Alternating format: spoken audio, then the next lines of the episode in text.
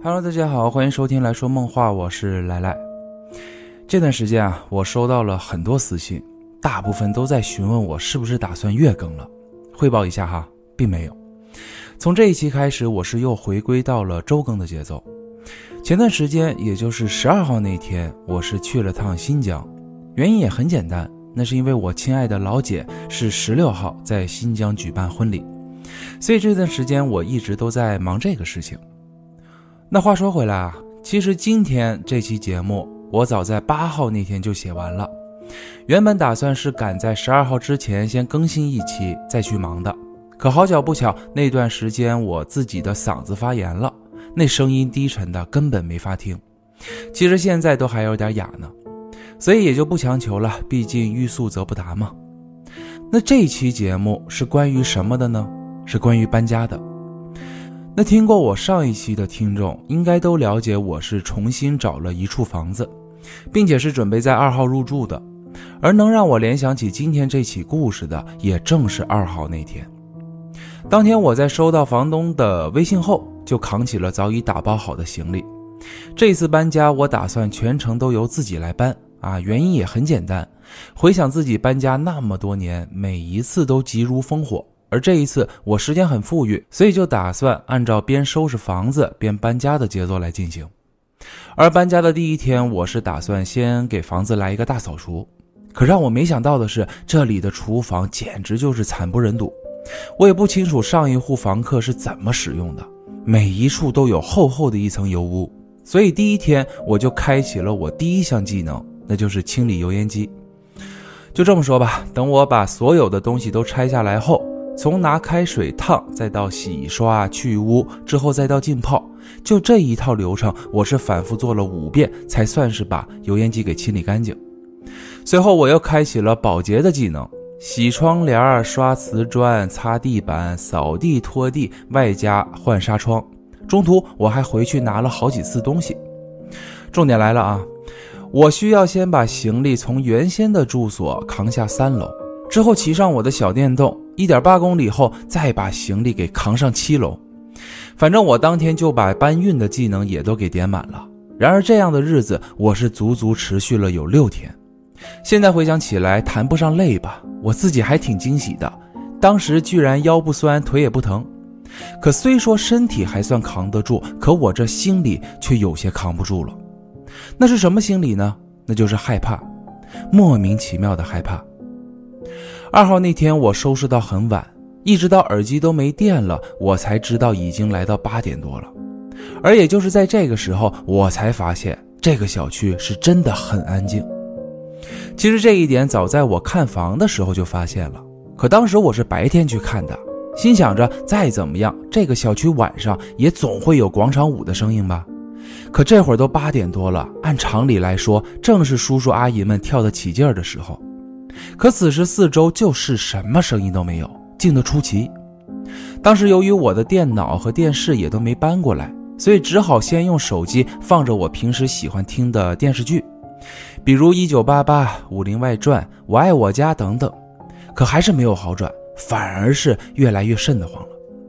紧接着，我这颗胡思乱想的脑袋也开始添乱了，我开始出现了一些错觉，比如我会把客厅画框的一角。看成了一个人的手臂，又把餐桌上的灯罩错看成了一颗人头。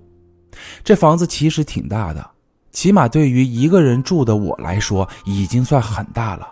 一共是两室两厅，我记得应该有一百三十多平。当我在客厅的时候，就在想会不会突然有个影子从别的卧室里闪出来。想到这的时候，我当时赶紧把所有能打开的灯都给打开了。可转眼间，我又在想。会不会等会儿突然哪一处的灯就被无缘无故的给关上了？而最要命的就是客厅里能反光的东西有很多，比如厨房的门是推拉的那种玻璃门，正对着的正是客厅的落地窗，这两处反射的位置就都是客厅中的沙发。而此时我又突然在想，你说我等一会儿会在反光中看到沙发上正坐着一排人吗？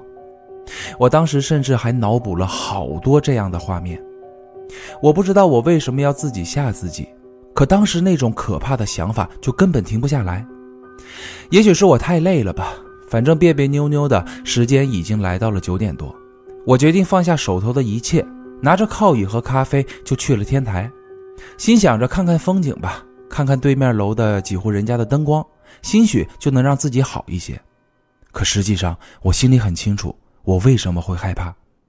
因为从刚刚开始，我脑海里就一直有一个故事在不断的在往外涌，也就是因为这个故事，才让此时正在搬家的我而感到害怕的。那是我在一年前所看到的一篇帖子，那里面讲述的就是关于一对夫妻在刚搬完家后就经历了一连串的灵异事件。其实这类的故事我看的有很多。可唯独这一起灵异事件是让我惊心动魄且记忆犹新的，而这也就是咱们今天这期节目里所要讲的内容。那是在去年八月期间，我在豆瓣里看到的一个故事，当然原帖已经被楼主给删除了，我看的是转发的版本。在二零二一年七月初的时候。楼主就与妻子在新租的房子内发生了一连串无法解释，甚至是无法理解的诡异事件。我相信，也是从那一刻起，多多少少的也就改变了一点这对夫妻的世界观。他们将自己的经历发到网上，一是希望可以寻求网友们的帮助，二也算是把网络当成了树洞来进行倾诉。当时能让我感受到的就是这对夫妻并不是为了钱或者是流量，他们当时是真的感到无助的这么一个状态。楼主的故事很长很详细也很复杂，不过我会根据自己的记忆以及最让我记忆犹新的事情来讲。故事的起点是在二一年的七月初期间，夫妻俩是在重庆某地租了一间三居室。在他们彻底把房子收拾好后，也就入住了。然而，在他们入住的第二天夜里，楼主的妻子就说：“感觉打从来到这个房子后，就一直睡不踏实，已经连着两晚都出现了鬼压床的现象。”而起初，楼主并没有太在意，他认为就是这几天搬家，妻子太累了，再加上刚换了新环境，难免会有不适应的反应。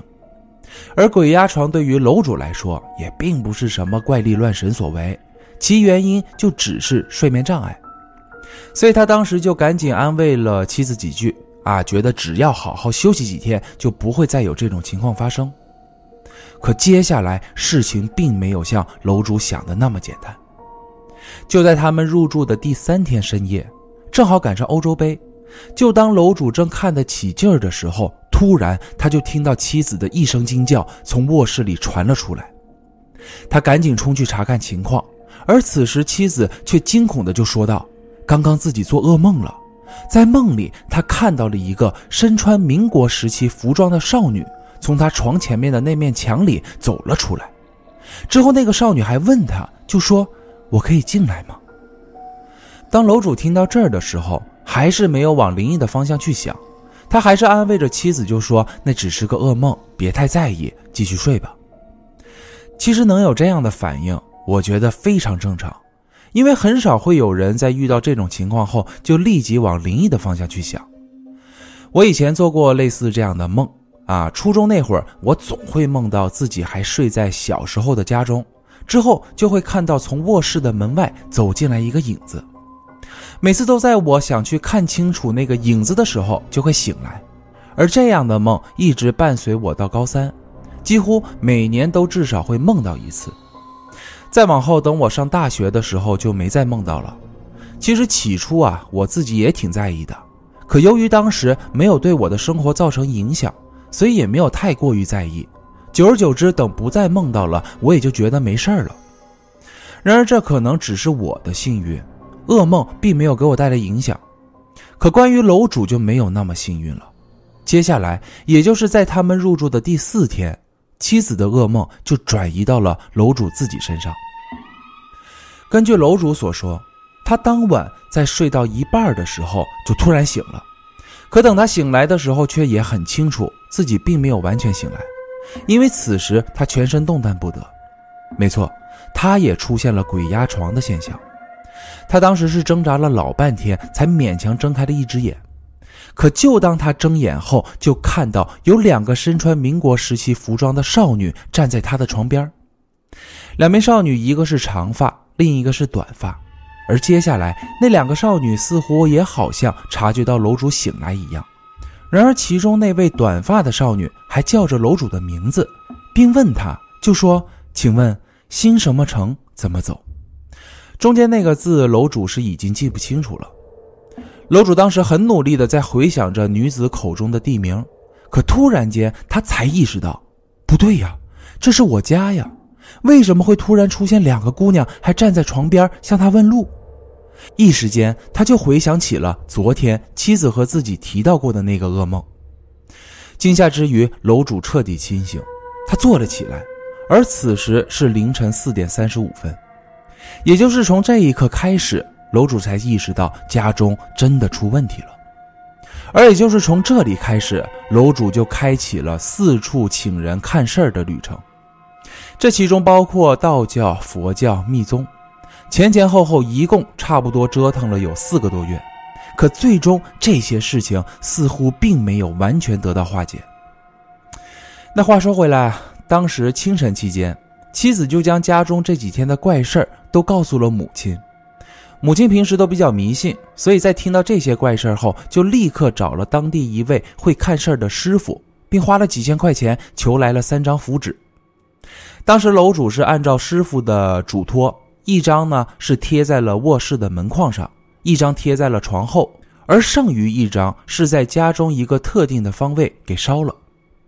当时楼主自己也说，在他按照吩咐做的时候，自己都觉得有些可笑，因为原本他就是个无神论者，怎么想都想不到自己现在却在贴符纸。其实当我看到这儿的时候，我也能感同身受。你就拿我来说，都活了三十多年了，符纸这种东西，书里我见过，电影里更是没少见。不管是真是假，总感觉这些与自己的生活是有很大距离的。可如果突然有一天，在我自己半信半疑的状态下，却手拿着符纸到处贴，也难免会觉得有些莫名其妙，总会把这些就与怪力乱神、迷信所联系到一块儿。我相信这也是楼主起初的想法。然而很快，可能也就不完全是这个想法了。就在楼主贴好符纸后，当时大概是在晚上十一点左右，怪事就出现了。楼主在弄好一切后，就下楼去买水。然而等他回家后，却突然发现贴在门框上的符纸已经不见了。当时楼主自己还在想：难道是刚刚关门的时候有风把符纸给吹掉了？可下意识的他就觉得不太可能。因为他贴的时候用了很多双面胶，符纸原本就很薄很轻，如果真是被吹掉了，那该有多大的风啊！带着疑惑，他靠近了原本贴符纸的位置去查看。然而，就当他靠近的时候，却闻到了一股烧焦的味道。等再仔细一看，门框上也确实有一些纸张被烧毁的那种残渣。这就奇了怪了，难道符纸自燃了？可那也不对呀。真要是烧了，那此时墙面上的双面胶也会发黑呀。可这会儿墙上的双面胶却没有被烧的痕迹。楼主当时叫来妻子和岳母询问后，可两人也都不清楚这到底是怎么一回事等到隔天，岳母再一次联系了那位师傅，并说明了情况。可谁成想，当时那个师傅听到后，却很疑惑的就说了一句：“这么凶。”随后又说了一些安慰的话。可接下来，师傅他也表明，面对这种情况，他也是无能为力。一家人在得到这个消息时，也是有些六神无主。思前想后，最终就决定下午就前往重庆当地人比较多的老君洞，也就是道观太极宫去求签儿。然而当时签上面写的是上级，也就是上级签。我们常听到是上上签。而这种签会被分为五种，上级签呢就排在上上签的下面，所以说啊也算是相当好的签了。而等道士给解签的时候说的也是这些话，并且还向楼主说这个签儿就表明你所求的事儿就能够达成。可接下来道士却又对楼主说了一句，他就说：“可我觉得你最近运势很不好。”那等听到这儿的时候，楼主就觉得这道士还算有些能耐啊。不过呢，也不算稀奇。但凡会看面相的人，一眼也能看出，只要是心中有事之人，面相上难免就隐藏不住。楼主当时也没说什么，对着道士微微一笑，点头示意后就准备离开。可就当楼主起身的时候，他就觉得很别扭，很不自在，因为此时面前那位道士从刚刚说完那句话之后，就一直在盯着他看。楼主此时也察觉到这个道士似乎真的能看出点什么来，于是就把这几天的怪事向道士说明了。等道士在得知楼主与妻子近期做的噩梦以及家中符纸无缘无故的起火的事情后，他就拿出了一个桃木令牌，并递给了楼主，就说：“啊，这个木牌你拿回去试试，如果不再做噩梦了，到时候你再过来，咱们再商量接下来的事儿。”此时道士的一番话就像救命稻草一样，不管是有用没用吧，也总算是楼主这几天下来得到的最好的一个消息。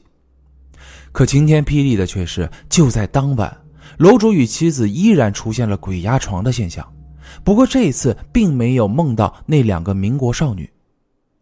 到了隔天，楼主再次前往老君洞，找到道士，并说明了情况。一番交谈后。这个道士又找来了另外两名道士一同商讨，最终道士们比较倾向的可能就是，他们觉得楼主新租的那个房子里原本就存有不干净的东西，而随后几名道士就跟着楼主来到家中，开始做起了法事。这里我简短截说吧。等一切完毕之后，道士们还送给了楼主一把扇子和一个葫芦，以及三张符纸，一张是镇宅的。而另外两张是用来除噩梦的，他让楼主和妻子一人拿一张，之后还说扇子和葫芦需要放在一块儿。然而这一次好像还真奏效了。据楼主所说，当天晚上他和妻子睡得特别踏实。然而事情还远远没有结束啊，也可以说这才是刚刚开始。就在隔天晚上，怪事再次发生，那张镇宅符。突然凭空消失了。楼主当时按照道士的嘱咐，原本是将镇宅符贴在了门框上，可此时这个符却不见了。在他四处寻找之后，最终楼主是发现那张符纸被贴在了门外的墙上面。可诡异的就是，符上面没有双面胶，可却立在了门外的墙上。楼主见状，赶紧就联系了道士。然而对方在听到后，立即就让楼主赶紧把那张符给烧了。等天亮后，道士们再次赶来，随身还带了很多法器，准备再一次尝试做法。可就当法事进行到一半的时候，道士却突然停下了，而此时他却盯着那个香炉一直在看。就当楼主疑惑的时候，这道士他就说：“法事已经被中断。”因为做法使用的香被熄灭了，并且还被烧成了三长两短的样子。我记得当我看到这儿的时候，就立即想到《僵尸先生》里面的经典台词，那就是“人最怕三长两短，而香最忌两短一长”。楼主那会儿根本不清楚这其中的缘由，只是他从道士的口中就明确了，此时家中确实存有不干净的东西。并且，这位家中房客似乎并不是那么轻易就能请走的。随后，夫妻俩又跟着道士来到卧室查看，可就在这时，床头的一面镜子却无缘无故的炸裂了，玻璃碎片被炸得满床都是。也就是从这个时候，那个道士就立即冲了出去，嘴里还不断的念着咒语。这一切发生的特别突然，夫妻俩当时都愣在了原地。然而，此时已经冲到门口的道士却大声喊道：“不想死的，就立即跟我走！”这会儿，夫妻俩才反应过来，把门关好后就跟了出去。那个道士一路上一直在不断着念着常人听不懂的咒语，只是隐约听到了“不得开门”“永封”之类的话。很快，一行人就冲到了楼下的大门口，那个道士却很慌张的就说：“看来你们房里面的那个东西，我无能为力了。”根本解决不了，而此时我感到那个东西好像也开始盯上我了。明早我要赶紧回老君洞去避一避。最后，这道士还叮嘱楼主二人，就劝告他们最好也不要回家，因为现在那个地方很危险。当时楼主和妻子在身上仅剩下车钥匙和手机的情况下，他们就开始了逃亡之旅。他们在当地一条人气相当旺的商业街找了家酒店落脚。那天夜里，他俩没有噩梦，没有鬼压床，总算是睡了个好觉。然而，等到隔天，楼主就联系了另外一位年龄比较大的老道士去求助。等见面后，老道士却说楼主的气场很混乱，并且要求楼主再次抽个签儿。可结果这一次的签抽到的却是钟馗得道。此时夫妻俩一脸疑惑：怎么钟馗都出现了？这又代表着什么呢？而道士在看到后，并没有过多的解释，只是说道。放心吧，这件事能够解决。之后还与夫妻俩约定了再一次登门做法的时间。在这短短几天的遭遇里，夫妻俩已是精疲力尽，他们的生活已经被打乱，工作也被打乱，往后还不知道要面对怎样的怪事儿。而此时，他们就只想回到酒店去多休息会儿。然而，让他俩谁都没想到的是，围绕在他们身上的怪事却变得越来越凶险。因为楼主在这一晚却梦到了一个不一样的梦境。在梦境中，他梦到有人在喊他的名字。他来到了一片空地，空地前方，他看到有三个人，其中两个他认识，正是那两名少女。可那第三个人影却怎么都看不清楚，感觉就是一团黑影。而就在他想要仔细看清楚的时候，却醒来了。惊恐之下，他推醒了一旁的妻子。可离奇的就是，妻子刚刚也被鬼压床了。如果不是丈夫这会儿把自己给推醒，她还不知道要多久才能挣脱出来。楼主把刚刚那个梦境讲给了妻子听，而妻子却除了惊恐，也分析不出什么。夫妻二人虽说很疲惫，可谁都不敢再睡去。就这样，他们一直熬到了天亮。也就是在这时，夫妻俩才意识到，如果说之前梦到的那两名少女是在租的房子里才遇到的，那么现在都来到酒店了，还能梦到？难道那两名少女已经跟上他们了？可梦中那第三个人影又会是谁呢？接着再次来到深夜，由于一整天都没睡好的楼主，此时也按耐不住困意。在他刚闭上眼的那一刻，他就再一次进入了梦境。这次和上次一样，先是听到有人在喊他的名字，随后就来到了一片空地，并且还看到前方站着三个人。而这一次，楼主似乎已经熟悉了这样的环境，他只想看清楚那第三个人影到底是谁。随着画面逐渐清晰，他才发现原来那并不是黑影。而是一位穿着一身黑道袍的道士，并且道士面前还放着一个桌子，桌子上面还摆着一尊全黑色的神像，神像面前有香炉，可香炉里的三炷香却是被倒插在香炉里的，很是怪异。而更诡异的就是那个道士的脚下还满是黑底金字的符纸。可奇怪的就是这一次，基本上梦中所有的细节，楼主他都看清楚了。可唯独就是看不清楚那个黑道士的脸。随后又过了几天，也就来到了与老道士相约的做法时间。夫妻俩也再一次回到了那栋三居室的房子。关于如何做法的，楼主他描述的很详细。可让我印象最深刻的就是他提到，就说啊，当时那个老道士还带了两个助手，他们也是拿来了很多东西。楼主能认出的是有桌子。香炉、神像，还有朱砂、黄纸之类的，可其中还有一袋米和一只公鸡，让他很是好奇。道士们当时在房门外就换好了道袍，并且还在客厅里撒了很多米，随后就把那只公鸡给放了出来去吃米。那只公鸡就一直边走边吃地上的米，然而等公鸡走到卧室门口的时候，却停下了脚步。此时，地上的米它也不再吃了，而是一直在咬自己的后背。道士们在看到这一幕的时候，就好像得到信号一样，立即开坛做法，并且还叮嘱夫妻俩赶紧去生火。无论是做饭还是煮面都行，只是必须要使用生火来做饭。随后，另外一个道士还不断的在往卧室里面撒米。接着，大概过了五分钟左右，楼主就听到了沙沙的声音，仔细一听，就好像有人踩在米粒上一样。而这个时候，房屋里的五个人谁都没有动。仔细一听，那声音是从卧室里传出来的。就在这时，楼主就看向了老道士，并示意着卧室中的那个声音，而老道士也对着楼主做出了嘘的动作。那会儿天还没有黑，可楼主却感觉屋里面额外的阴沉。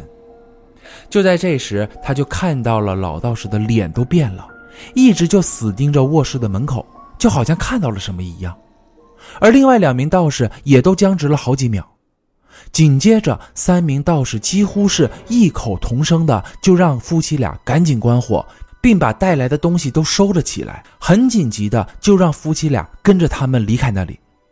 等一行人跑到楼下的时候，那个老道士就说：“这个事儿我没有办法能解决。”那在得到这个消息后，楼主的心里已经达到崩溃的地步，他忍不住的就问着老道士，他就说：“那到底是什么东西会这么邪门，连你们也没办法解决？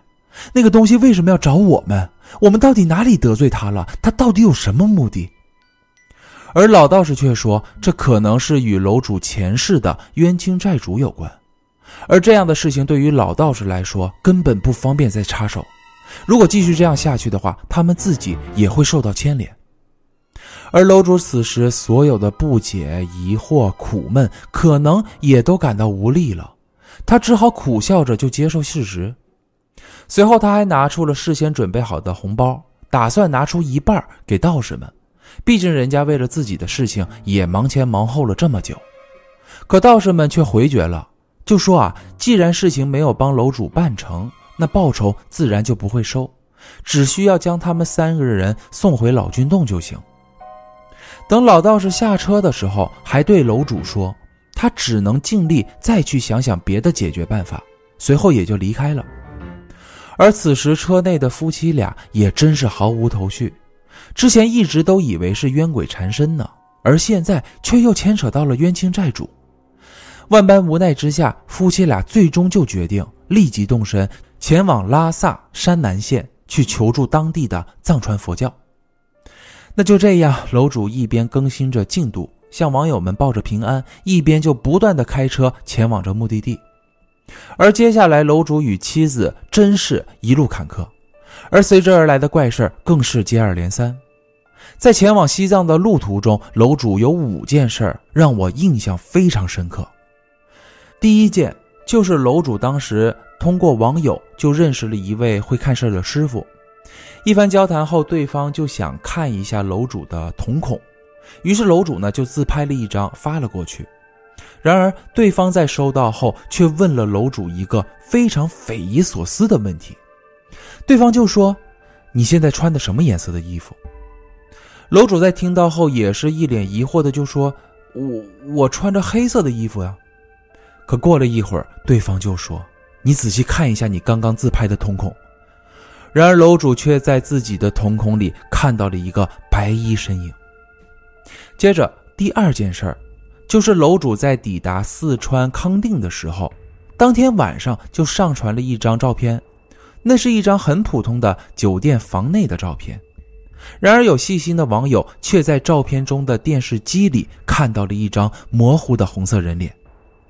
而此时楼主也说，从他发现自己瞳孔被拍到白色人影之后，他就养成了一个习惯，那就是无论是睡前还是被惊醒的时候，他都会赶紧给自己瞳孔拍个照，他想记录一下自己瞳孔的变化。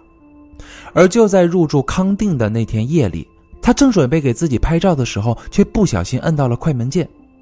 当时镜头还没有反转过来，他并没有太在意。等镜头反转到自拍模式的时候，他就又拍了一张。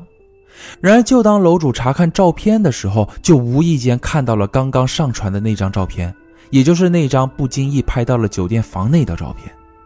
他也发现了电视机里那张红色人脸。他就说啊，虽然那张人脸很模糊，可是他很确信，那一定就是梦中那第三个人影的脸，也就是那个黑袍道士的脸。他感觉那个黑袍道士此时已经跟上他了。然而很快就印证了这一点，也就是第三件事儿。当夫妻俩来到巴素的然乌湖公路的时候，那天正下着大雨，路况很不好，有些路段都出现了塌方，所以当时楼主开车开得非常慢，一直到晚上八点多，他们都还在赶路。根据楼主描述，当时路面一片漆黑，他不敢开得太快。可就在这时，一个强闪电就打了下来。随之而来的就是照亮了整个路面，可也就是在这短短一闪之间，楼主就在挡风玻璃上看到了一张红色人脸。这种近距离的冲击让楼主立刻就意识到，那个人脸就是梦中的那个黑袍道士。紧接着，他猛地一刹车，就惊醒了一旁的妻子。在楼主当时说明情况后，妻子也是满脸惊恐。当时楼主的状态非常不好。他也知道自己无法继续开车，于是当时两人就只好在芜湖镇落了脚。紧接着就是第四件怪事的发生，就在他们抵达灵芝市的时候，他们是选了一家在当地非常有名的民宿住下了。然而在这里的这一晚，楼主睡得非常不踏实，在他半睡半醒之间，还感觉有人在扯他的头发。楼主当时猛地一起身，看了一眼时间。显示的是凌晨四点十四分，这种折磨真的已经无法用言语去描述。楼主已经被逼得无助无奈了，可也就在这个时候，他就在自己的枕头上发现了有很多头发。等他看到这儿的时候，才知道刚刚那并不是梦，而是好像真的有人在扯他的头发一样。而也就是此时，他根本说不出话来。当时他就心想：认命吧，就算死了也都是命啊。等到隔天，他们在当地就找了家医院，想去检查一下皮肤科。然而医生给出的诊断结果却是他并没有得皮肤病，因为他头上秃的那一块并没有发炎，所以并不是斑秃。可也不清楚为什么那一小块的头发会掉光，就像是鬼剃头一样。然而当时楼主还不清楚，就在不久后，他斑秃的那块头皮下真的发生了病变，以至于他还做了手术，休息了很长一段时间。接下来，夫妻俩就抵达了山南市的桑耶寺，而这也是比较奇怪的第五件事儿。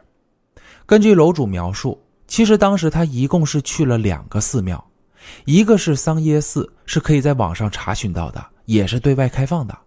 可这都不是重点，重点的是当时他联系了当地的一位朋友之后，一行人就找到了另外一个寺，还是一个全黄金的寺。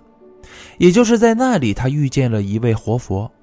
当时寺中有一位弟子，普通话说的比较流利，所以就充当起了翻译。等他见到活佛的时候，楼主就将这段期间遇到的怪事都说了出来，并且也给活佛看了自己头上那块秃的位置。而活佛在仔细查看后就说：“楼主这是属于孽因孽果，还说这种妖魔论原本就在藏传佛教中不受欢迎。”不过，既然楼主他们能找到这里，也是缘分。虽说自己不能再帮楼主做些什么，不过他也会为楼主二人诵念经文啊，以保他们平安。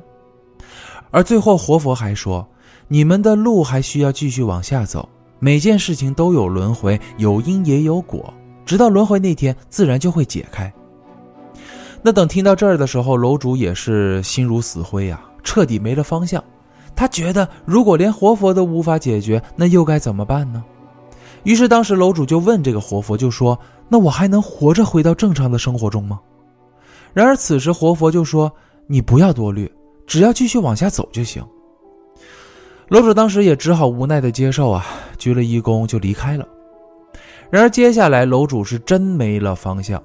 不过，在网友的推荐下，他们是决定前往银川去见一位当地很有名的师傅。不过在此期间，楼主还是做了一个不一样的梦。梦境中，楼主是来到了一个古色古香的房子里面。等他推开房门的时候，就看到了一块牌坊，牌坊上面写着三个字，可楼主却根本看不清。然而在牌坊的下面还有四棵小树苗。接着，楼主又看向了旁边，就看到了一个石头长椅，而在椅子上面就坐着两个女孩在聊天。那两个女孩穿着民国时期的学生服。紧接着，其中那个短发的女孩似乎就发现了楼主，还冲着他微微一笑。等梦到这儿的时候，楼主也慢慢醒了过来。面对这一切，楼主已经没了恐惧与恐慌。他起身拿起酒店的笔和纸，就画下了梦中那个排放的场景。然而又回想起了梦里面那个女孩的笑容，此时他感觉对方好像并没有什么恶意，反而从女孩的笑容中感受到了无奈与悲哀。接下来，楼主就找到了那位银川师傅。老师傅年龄大概在六十多岁，在得知他们的来意后，就将二人请到了屋里面。等楼主进到屋内，让他印象最深刻的就是这师傅居住的房子虽说不大，可是有一面墙上却挂着一幅很大的画像。画像里面是一位长有大胡子的中年人，身穿红袍，手提一把剑。楼主并不知道那是谁，只是觉得非常的震撼。随后，师傅就将楼主请进了屋里面，并且要求他可以躺下来睡一会儿，如果睡不着也不要睁眼。楼主当时也照做了，过程中楼主隐约就感觉好像有类似浮尘啊在脸上划过，随后又听到打开抽屉以及折纸的声音，紧接着他就感觉整个人都轻飘飘的，而且还时冷时热的。又过了一会儿，就听师傅说：“好了，可以起身了。”我大概能了解到一些缘由，可也就只是一点点。你梦里那两个少女，一个姓谢，一个姓王。他们二人都是自杀身亡，死后魂魄得不到解脱，所以才会在世间游荡。接着，师傅还说，那两个女孩并没有恶意，但不知道为何会一直跟着你。至于那个黑袍道士，我也看不清楚。楼主这会儿陷入沉思啊，不过至少已经知道了关于女孩的线索，最主要的一条就是他们并没有什么恶意。想到这儿的时候，楼主也稍微的安心了一点。之后就询问师傅要给多少钱，而此时师傅却只说了四个字，那就是北斗七星。楼主当时听到后就疑惑的说：“北斗七星是七千吗？还是七万？”谁想到老师傅却摆摆手就说：“七块钱。”这可真是遇到高人了。楼主心想，其实从一开始一直到现在，自己为这个事情，先不说路上的费用。就单独请人帮忙看事儿，就花了不少钱。可现在眼前这位师傅却只向自己要七块钱，心里也很是激动。在向师傅答谢后，便奉上了七块钱。从这块开始，夫妻俩又不知道该何去何从。从事情开始一直到现在，已经过去了一段时间。虽说目前还是没能解决，可起码也算是掌握了一些信息。那就是两名女子虽说不知道为什么会跟着自己，不过似乎并没有恶意。她们是自杀身亡，所以魂魄在世间游荡。这一切似乎与自己的前世有关，属于冤亲债主的关系。而通过活佛，他也得知这一切始终会得到解决，自己并不会有性命危险。可即使是知道了这些，还是让楼主没能安心。因为就目前看来，最危险的应该就是那个红脸的黑袍道士。这一切似乎他才是最关键的一环。而兜兜转转的这么多天，楼主也在思考着一个问题，那就是那两个少女最初和自己提到过的那个地名，到底是新城还是新什么城？楼主始终没能想起。后来。又经过一些机缘巧合，最终楼主与妻子是决定前往贵州去寻找一位非常有名气的师傅。夫妻二人当时乘坐飞机来到贵州后，又找了当地一位朋友，就送他们来到了一个小县城。在经过一番打听之后，最终是打听到了那位老师傅的住所。等见面的时候，就发现这位老师傅已经有八十多岁高寿了。接下来，楼主又是将之前的遭遇说了一遍，而等老师傅在听完后，先是沉默了一会儿，之后就让楼主前往县城菜市场去买一个葫芦，并且还指定需要楼主前往菜市场门口靠左手边的第七个摊位去购买，剩下的等把葫芦买回来再说。楼主虽说有很多不解，不过这样无法理解的吩咐，楼主也早已习惯。他按照老师傅的吩咐找到了摊位，并花了五块钱就买回了一个葫芦。等回去后，老师傅就让楼主随他一块进屋。不过楼主的妻子可以先回去了，因为老师傅他已经看出来此事根本就与这个妻子无关。接下来，楼主也是跟随着老师傅进了屋。可就在楼主踏进房门的那一刻，他就莫名的感到一种很安心的感觉。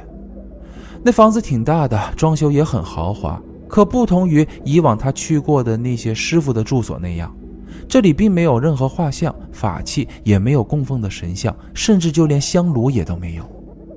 等坐下后，老师傅就说：“具体的事情我已经知道了。”楼主看到老师傅这么自信地说出这样的话，就立即问他。就说：“我为什么会这么倒霉？到底为什么那个东西会找上我？”然而老师傅在听到这儿的时候，却拍了拍楼主的肩膀，随后便说：“我不知道，我也不管他为什么，我只负责处理问题。”说实话，我看到这儿的时候就感觉楼主这回应该是真的遇到高人了。然而也确实如此。随后这老师傅又向楼主解释道：“他就说啊，其实折磨你这么长时间的东西。”叫做“粘”，这个“占”字是上面一个三点水加一个繁体字的“斩”，之后下面是一个“鬼”字。我也是放在了本期节目的封面中。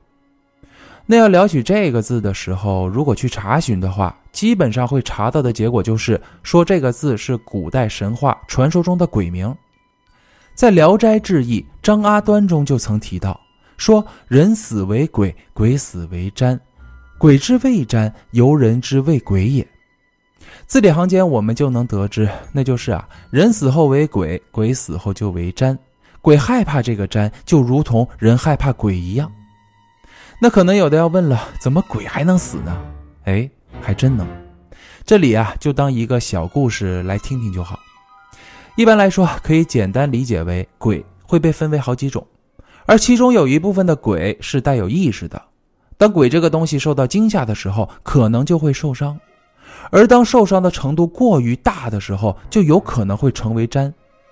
那一般什么东西会使鬼受到惊吓呢？最常见的那就是雷声。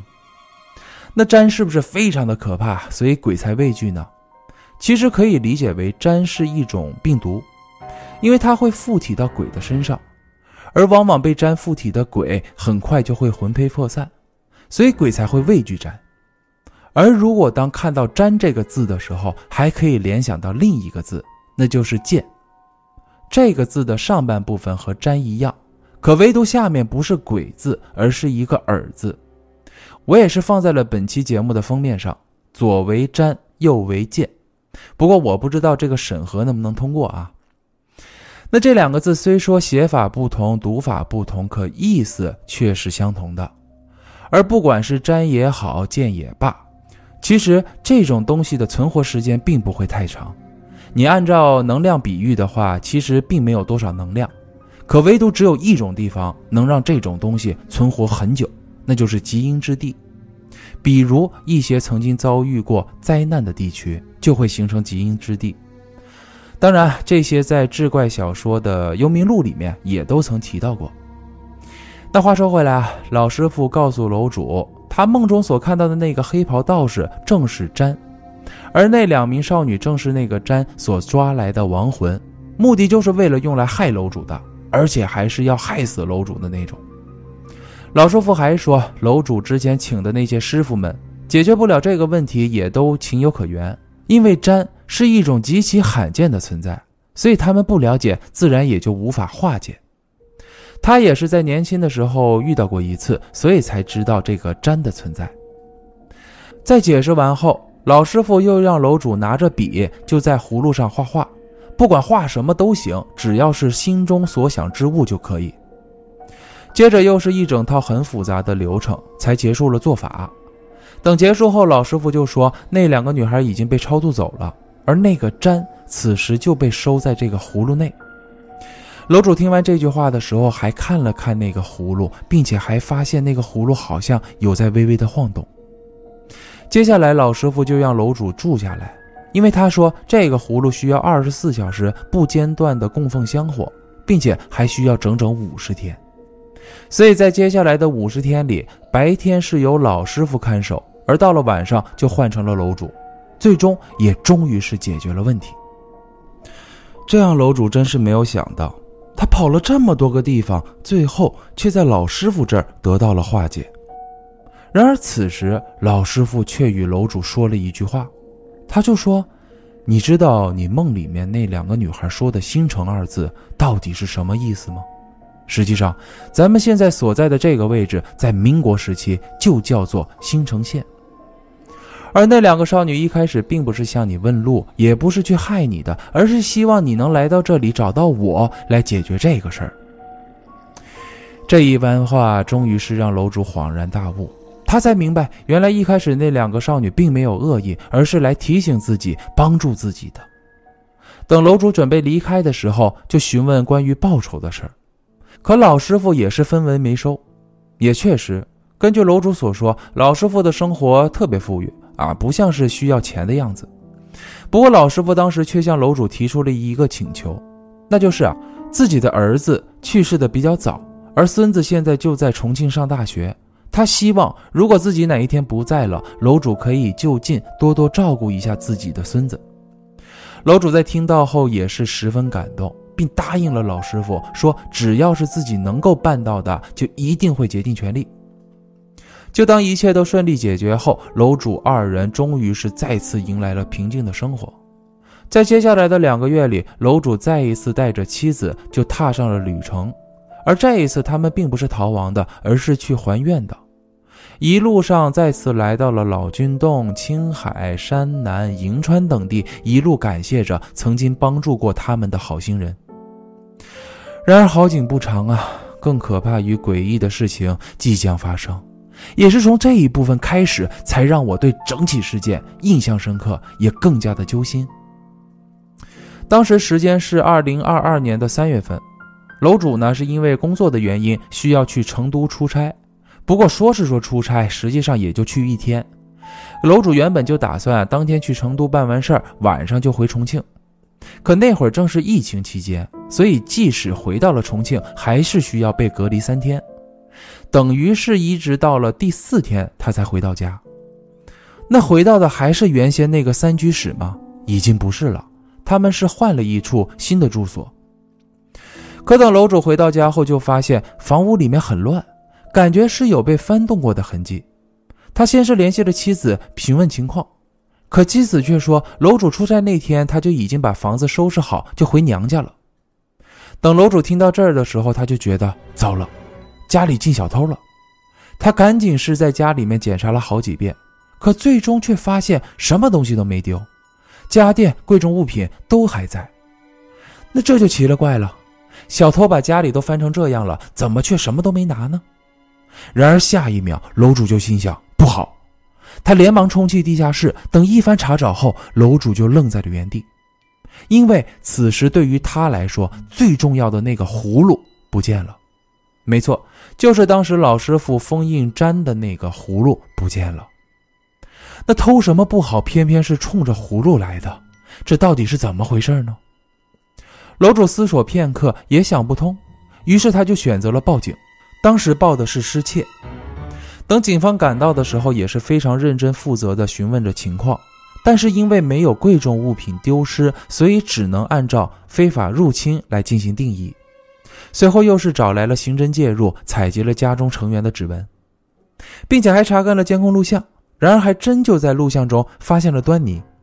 当时的画面中就出现了一个身穿黑色连帽夹克、黑色裤子和一双迷彩解放鞋的人，那个人是从他们的花园里翻进了楼主的家，但是这个嫌疑人全程一直戴着口罩，所以面相始终看不清。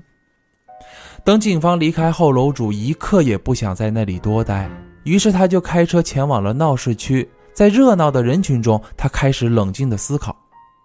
首先，很明显，画面中的那个嫌疑人肯定就是冲着葫芦来的，要不然家里面的其他贵重物品早就被偷了。其次，为什么那个嫌疑人能算得这么准确，恰巧就能在楼主这几天被隔离，并且也知道楼主的妻子不在家？还有就是，楼主从来都没曾公开过身份，即使是之前自己和妻子开过一场直播，可全程也都没露过脸儿。这里啊，我需要解释一下，这楼主当时从贵州老师傅那里回来后，就开了一场直播。那直播的主要目的就是为了告诉关心这起事件的网友，他和妻子都平安，一切事情也都解决了。接下来他们只是想回归到平静的生活，属于这么一个直播。那话说回来啊，最主要的就是这一次是楼主新找的房子，而这个地址是没有外人知道的。总之，现在就算想破脑袋，楼主也想不明白这其中的缘由。一时间，仿佛又回到了八个月前的那种焦虑。这该怎么办呢？现在唯一能帮助自己的贵州老师傅，已经在一月份就去世了。是的，那位老先生在去年年底就好像等着楼主来到一样，等事情都解决后，没过多久，那老先生就去世了。楼主当时还特意去看了老师傅最后一面，楼主还回想到老师傅与自己最后一次见面时送给自己的一段话，说的是：“修神先修魔，修魔先修人，修道先修心，道法一切都是自然，自然皆是道法。”那想到这儿的时候，楼主就觉得还是那句话：该来的总会来，既然来了，我就要面对。遇事绝对不能躲，我要真真正正的面对一次。等做完一切思想准备后，楼主先是给妻子打了通电话，并且想让妻子先回娘家住几天，别回来。可妻子却不愿意，因为他不想让楼主一个人去面对。之后，楼主就带着妻子来到了当地另外一处住所，因为毕竟之前那个房子已经有人闯入，也不安全。而岳母也是带着自己另外一位朋友，就决定一块和夫妻俩住一段时间。因为按照岳母的理解，住的房子人越多就越有人气，兴许就能阻挡一些不好的东西。可是这方法显然没有奏效，因为就在大家正式入住的第一天夜里，怪事就发生了。当晚十一点左右，楼主和妻子正在客厅的沙发上看电视。而岳母和朋友就已经打算睡下了。然而就在这时，门外突然响起了敲门声。楼主很自然的去开门，可等打开门后，门外却一个人影都没有。这会儿楼主还疑惑的就问妻子，就说：“你是不是点外卖了？”可妻子却说：“我没点呢。”不过妻子也表明，刚刚那个敲门声自己也听到了。就在夫妻俩还疑惑的时候，那个敲门声再次响起。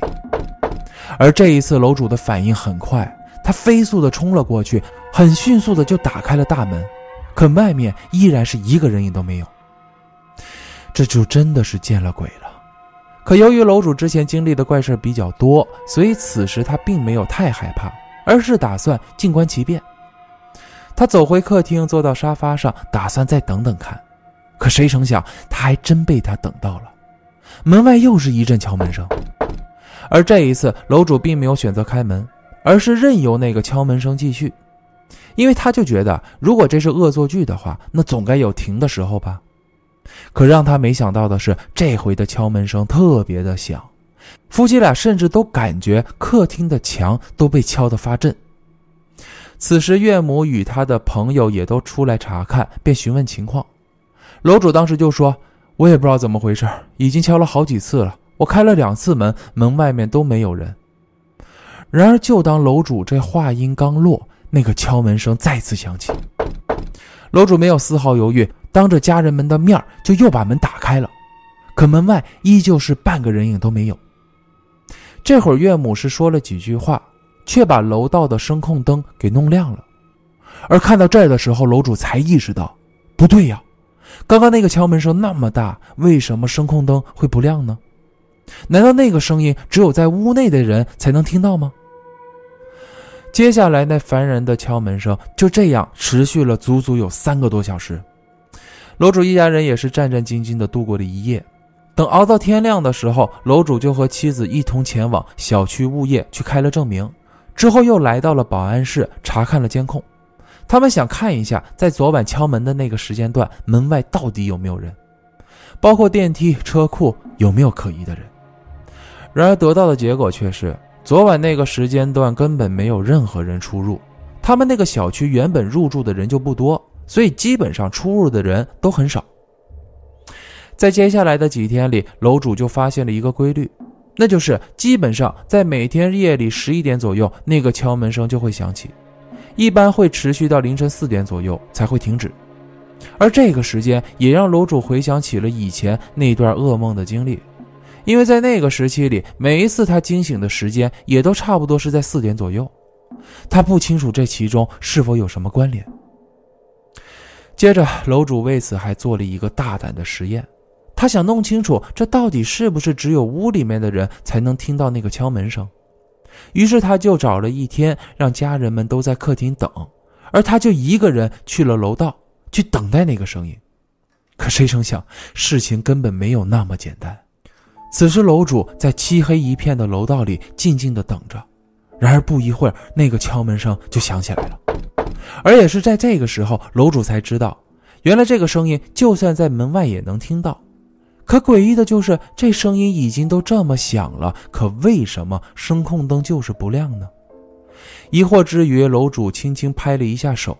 可就在此时，声控灯却灵敏的亮了起来，而这样的结果也不得不让楼主就更倾向于这个敲门声并不是人为所致。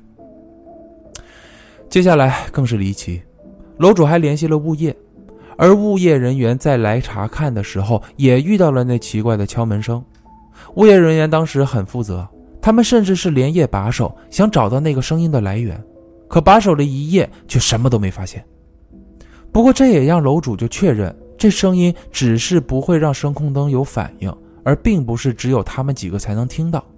凡是等晚上十一点左右来到他们的楼道，就都能听到那个敲门声。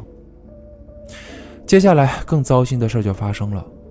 一天，当楼主回家的时候，他就在阳台看到了一个人影，结果他立即就报了警。等警方赶到的时候，就在他家阳台外侧发现了有被攀爬的痕迹。而且还是那些很新的痕迹，这已经很显然是有人打算再次闯入他的家，而这个人很可能就是之前偷走葫芦的那个小偷。可由于当时那个区域并没有闭路电视，所以也无法确认嫌疑人。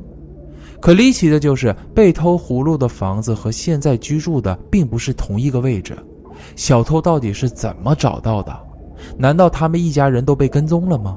那葫芦已经被偷走了，那小偷这次来又是什么目的呢？可没过几天，对方的目的似乎就浮出了水面。又是一天夜里，又是十一点左右，就又开始了敲门声。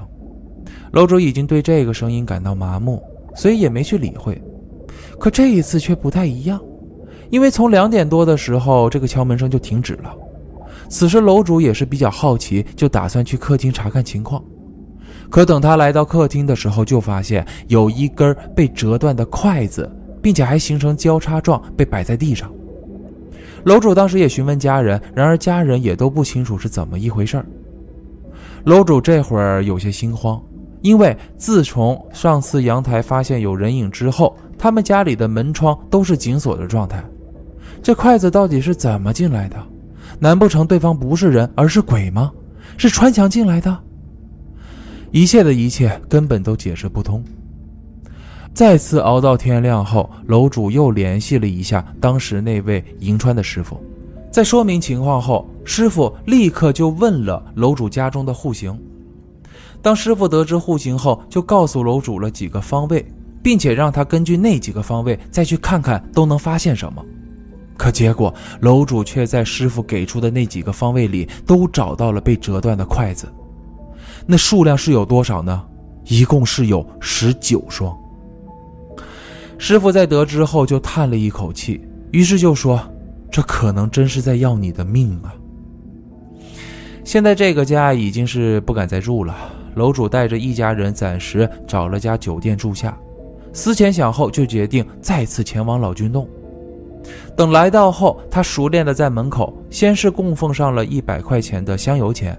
于是就前往祖师殿，找到了一开始帮他解签的那名道士。道士在听完后就说：“对方可能是在放阴阵，至于为什么会使用筷子，无非也只是图方便而已。对方真正要用的是木属性的东西。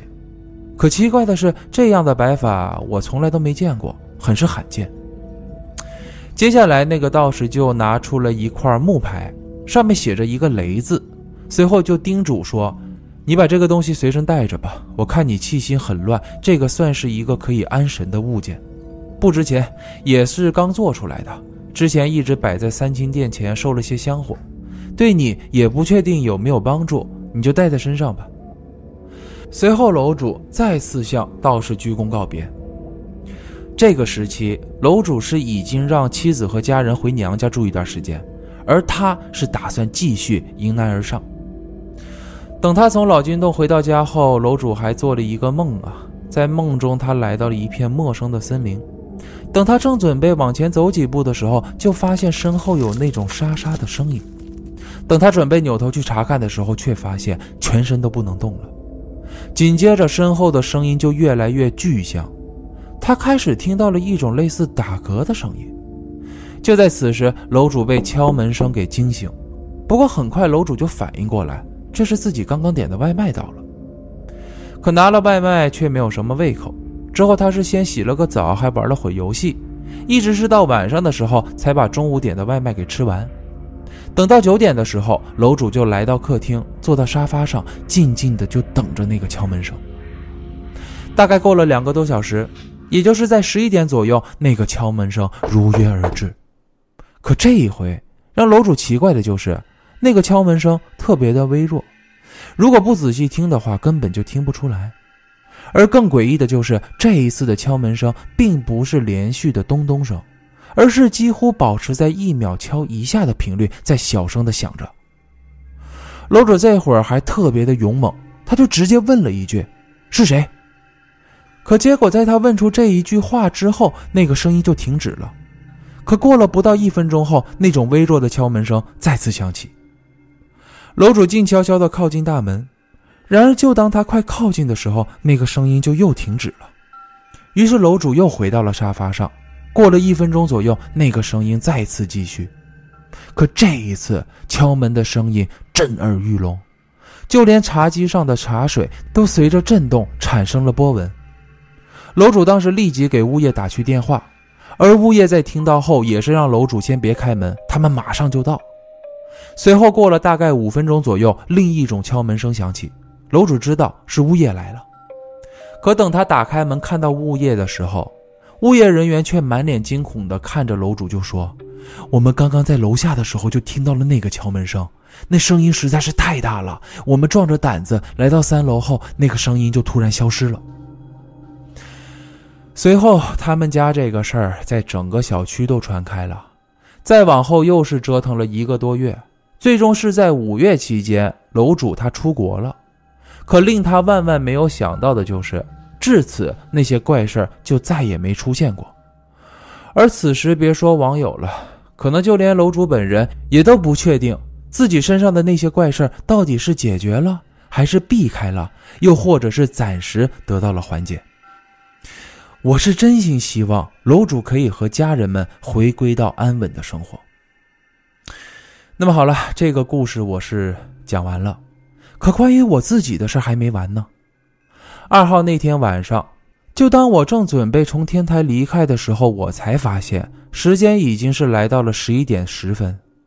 我真的一点都没意识到我会在天台回想着这个故事而待到那么晚。我当时故作镇定，并且小心翼翼地整理着东西，准备离开。然而，就当我来到客厅的时候，我就忍不住死盯着大门。